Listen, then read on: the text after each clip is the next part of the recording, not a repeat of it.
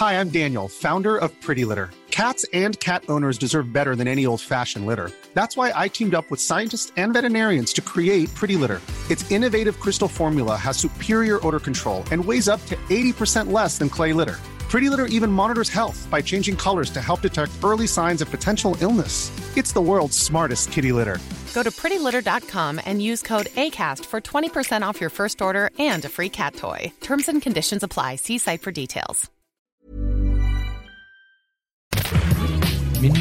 Salut, c'est Laetitia Béraud, bienvenue dans Minute Papillon avec notre rendez-vous du vendredi, tout s'explique. Aujourd'hui, on parle d'absence de relations sexuelles dans le couple.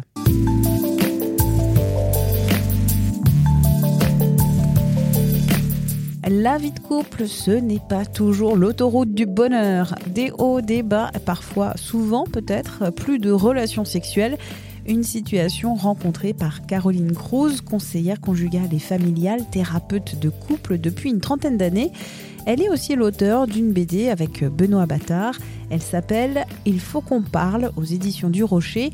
Cette conseillère revient sur une consultation d'un couple qui affirme ne plus avoir de relations sexuelles ce couple vient en disant voilà, on n'a plus de relations sexuelles, ma femme ne me là c'est la plainte de l'homme, hein. ma femme ne me désire plus, ça dure depuis des mois et je ne sais plus quoi faire. Moi je la désire, elle ne me désire pas et ça pourrit nos relations. Ça vient dire quelque chose des difficultés du couple. Alors la première chose à faire, c'est de faire prendre conscience à celui qui se plaint que l'autre ne vit pas non plus les choses de manière extrêmement heureuse. Hein. C'est assez douloureux et assez difficile pour, euh, pour cette femme, ou inversement ça peut être pour l'homme, de se, entre guillemets, refuser à son conjoint. C'est-à-dire qu'on l'aime, on est bien avec lui, on a envie de lui faire plaisir, on a envie de le rendre heureux, et euh, on se trouve bloqué. Plus que le, couple dont je parle dans le livre, et ce couple-là est plus récent à mon esprit, mais euh, ce qui était intéressant, c'était de voir que l'homme était extrêmement étonné d'entendre sa femme dire que ça la rendait elle aussi malheureuse, cette situation.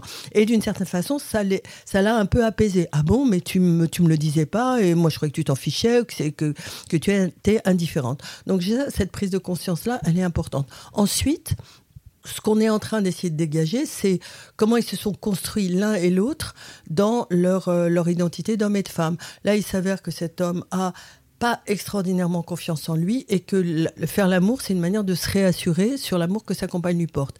Elle, elle a vraisemblablement un peu de mal avec son image de femme, avec la féminité, et elle a besoin, comme c'est souvent le cas d'ailleurs dans des, même si c'est un peu caricatural dans les relations hommes-femmes, elle, elle a besoin d'être un peu plus euh, écoutée, protégée, en sécurité, elle aussi, parce que je pense qu'ils partagent tous les deux cette, euh, ce manque d'estime de soi. Et elle a besoin d'être rassurée avant de pouvoir être suffisamment en confiance pour faire l'amour. Et c'est un système qui finit par se bloquer parce que lui demande quelque chose qu'elle ne peut plus lui donner et euh, il y a une perte de confiance réciproque dans, le, dans eux-mêmes et dans le couple. Donc ça, c'est à travailler et c'est à travailler aussi en fonction des raisons pour lesquelles euh, bon, leur identité d'homme et de femme a été peut-être un peu maltraitée dans leur enfance on interprète des choses du partenaire, de la partenaire, mais on ne les a pas exprimées et en fait, cette information n'est pas toujours bonne. Oui, et c'est assez, euh, c'est même assez fréquent dans ce domaine-là particulièrement, parce que mm, quand il n'y a pas eu de relation sexuelle depuis un certain temps, mm, ça peut arriver, euh, des couples qui viennent, on n'a plus de relation sexuelle, vraiment très très peu depuis des mois c'est absolument évident que tous les bons conseils qu'on donne, par exemple dans les magazines, à savoir, euh, encore une fois, utiliser euh, des choses pour pimenter la relation, ou même aller passer un week-end en amoureux euh, à Venise, ça met une pression incroyable.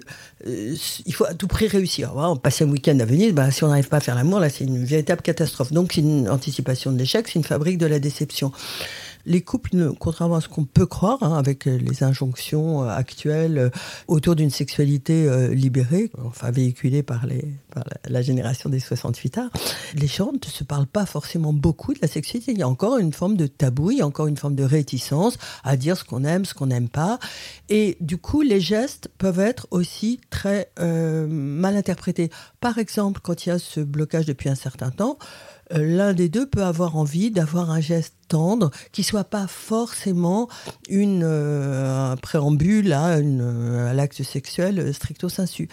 Mais euh, il y a une forme de réticence. Il se dit oui, mais si je fais cette caresse, il ou elle va s'imaginer que je cherche, je suis intrusive, je cherche à, la forcer ou à le forcer. Et l'autre, inversement, se dit bah, j'aurais bien envie, oui, qu'il me prenne dans les bras ou qu'il me caresse la tête ou qu'il me, masse le dos ou que sais-je. Mais euh, si je me laisse aller, il va imaginer que oui, ça y est, je suis prête ou je suis prêt. Et donc, il vaut mieux. Et c'est un blocage qui s'auto-alimente. Et c'est aussi des erreurs d'interprétation et de communication. Est-ce que l'absence de relations sexuelles est forcément triste ou négative Par exemple, dans quelques jours, on va recevoir Emmanuel Richard, qui est écrivaine et qui a écrit un livre qui s'appelle Les corps abstinents, qu'aujourd'hui, elle-même se considère comme abstinente sexuelle et vit parfaitement cette abstinence oui, sexuelle. Mais je vois vraiment pas pourquoi. Euh, enfin, la sexualité humaine, elle a ça d'intéressant que tout est possible. Justement, c'est pour ça que c'est très, très, très difficile ces, formatages, euh, aussi bien de tabous autour de la sexualité que d'obligations à avoir des orgasmes à répétition ou des choses qui peuvent être euh, véhiculées par la pornographie. Oui, un couple qui n'a pas de relation sexuelle peut être un couple, même disons, euh, même il ne s'agit pas seulement de couples vieux qui, qui trouvent d'autres manières d'être ensemble qui les, qui les rendent heureux. Il y, a, même des couples jeunes peuvent se construire autour d'une absence de sexualité. Tout va bien à condition que le, enfin que l'un et l'autre y trouvent leur compte mm. et que d'une certaine manière le contrat tient. Parce que moi je rencontre quand même, je pense aussi à un jeune couple qui s'est construit sur un évitement de la sexualité. Elle parce qu'elle avait été euh, soumise dans son enfance à, euh, de la part de sa mère qui l'emmenait voir son amant euh, dans la chambre d'hôtel où elle le voyait, elle avait été soumise à une, une sexualité très trop excitante, trop. en plus, elle n'avait pas le droit de le dire. Donc, enfin, il y a quelque chose de douloureux autour de la sexualité, d'assez violent. Et lui avait été élevé par une mère qu'il considérait comme un petit garçon et, enfin qui, avait l'avait pas aidé à devenir un homme. Donc tous les deux avaient un rapport à la sexualité extrêmement compliqué et ils s'étaient pas choisis par hasard et c'était effectivement un évitement de la sexualité qui leur, qui leur a convenu? C'était un espèce de, bébé couple un peu asexué. Bon, ils faisaient peut-être l'amour une fois, je sais pas quoi, tous les trois mois et ça leur convenait parce que justement ça les inquiétait pas. Et la, la, question a commencé à se poser quand ils ont voulu avoir un enfant.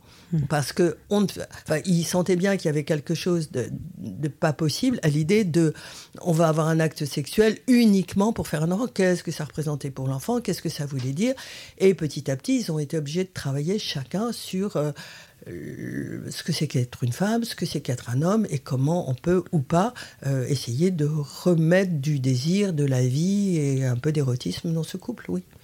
En conclusion, qu'est-ce que vous donneriez comme conseil, alors très général, puisque les auditeurs euh, sont tous particuliers, s'ils se trouvent dans cette situation de ne pas avoir de relation sexuelle et d'en souffrir Qu'est-ce que vous pourriez leur dire? Euh, Ce que pourrais leur dire, c'est qu'ils soient un peu bienveillants à leur égard et à l'égard de l'autre. C'est-à-dire qu'ils, évitent évidemment euh, le, registre du reproche, de la culpabilisation, du c'est ta faute et c'est pas la mienne. Qu'ils se disent bon, on a une difficulté, on va essayer ensemble de voir comment on peut la surmonter. C'est se parler, sans parler, se dire que bon, s'ils ont envie de continuer à vivre ensemble et s'ils souffrent de cette situation euh, qu'ils aillent voir un, professionnel qui peut les y aider, un thérapeute de couple. Pourquoi pas un sexologue aussi, s'ils considèrent que vraiment c'est ça le point nodal, mais un sexologue, encore une fois, qui leur donne pas uniquement des conseils sur les bougies euh, sur les bougies et les, et les sextoys. Mais moi, je veux dire, il y a des sexologues extrêmement compétents, mais euh, ils peuvent aller voir en tout cas quelqu'un qui les reçoive ensemble, qui les écoute et qui les aide aussi à dépasser cette difficulté. Merci à Caroline Cruz, conseillère conjugale et familiale, thérapeute de couple. Quant à Minute Papillon, je vous invite à vous abonner à ce podcast sur la plateforme de votre choix pour être notifié des nouveaux épisodes. Si ce podcast vous plaît, la meilleure façon de nous soutenir, c'est de laisser un avis 5 étoiles sur la plateforme Apple Podcast ou la plateforme que vous utilisez. Cela permettra à d'autres de le découvrir plus facilement. On se retrouve lundi. Portez-vous bien.